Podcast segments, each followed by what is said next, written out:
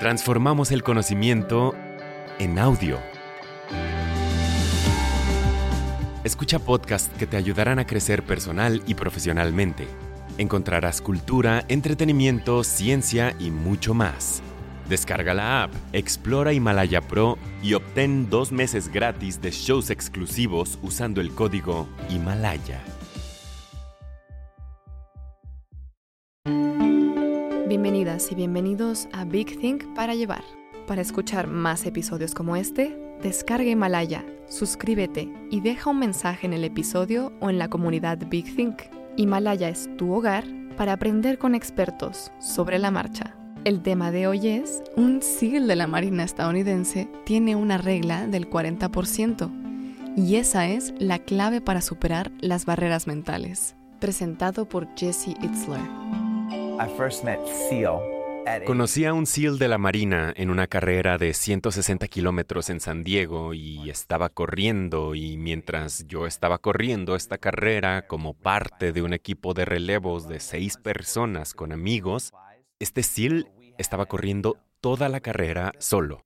Y la carrera no te apoyaba, tenías que traer tus propias provisiones, así que tuvimos, ya sabes, nos pasamos un poco, teníamos una carpa y teníamos masajistas y comida. Quiero decir, estábamos listos como para quedarnos allí una semana. Y él tenía una silla plegable, una botella de agua y una bolsa de galletas. Y pensé para mí mismo, como, ¿quién es este tipo? Nunca he visto nada parecido. Y durante la carrera le eché un ojo. Y alrededor del kilómetro 112, esta persona, que pesaba probablemente 120 kilos, lo cual es bastante grande para un ultracorredor, se había roto todos los huesos pequeños de sus dos pies y se había dañado el riñón. Y así terminó la carrera. Así que cuando terminó la carrera, lo busqué en Google y encontré una fascinante historia de vida y decidí llamarle así de la nada, sin avisar.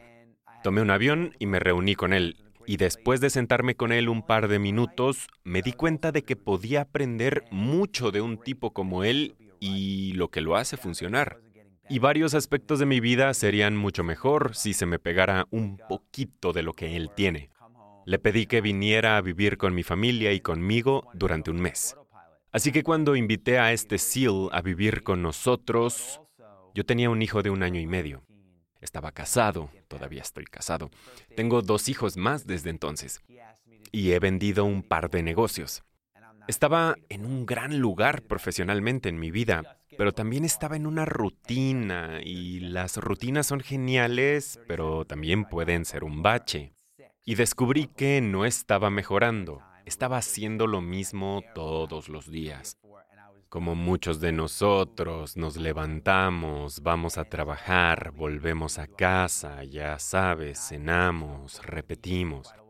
Y yo solo quería dejar de estar en piloto automático. Y pensé que él me ayudaría a ponerme en forma, pero también de mezclar mi rutina y mejorar. El primer día que SEAL vino a vivir conmigo, me pidió que hiciera, me preguntó, ¿cuántos pull-ups puedes hacer? Y yo no soy muy bueno en los pull-ups. Hice como ocho, apenas asomándome por encima de la barra. Y el SEAL me dijo, date unos 30 segundos y vuélvelo a hacer. Así que 30 segundos después me levanté en la barra. Hice seis. Apenas. Y el SEAL dijo, una vez más. Una vez más.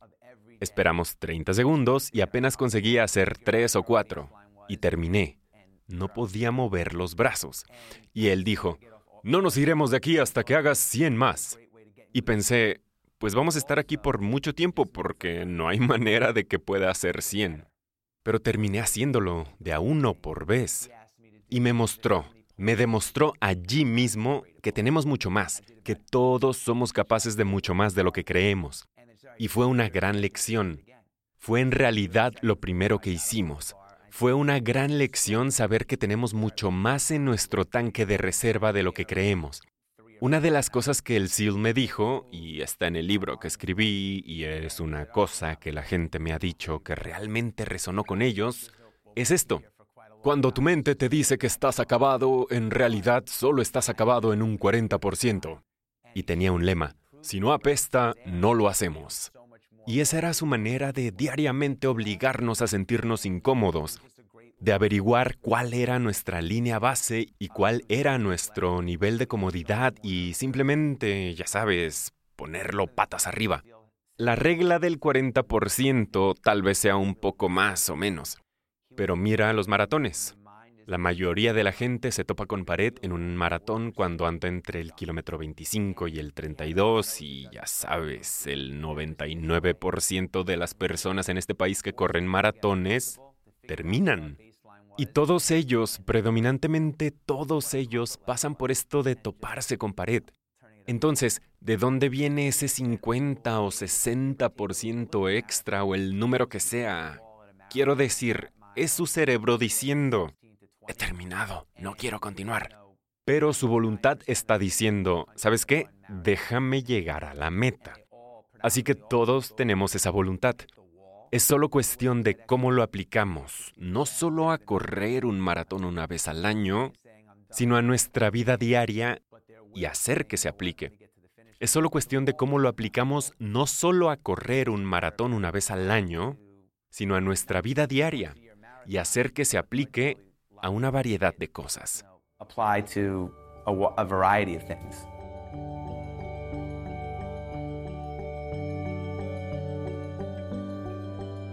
¿Quieres oír más episodios como este? Suscríbete a Himalaya, tu hogar para aprender con expertos sobre la marcha.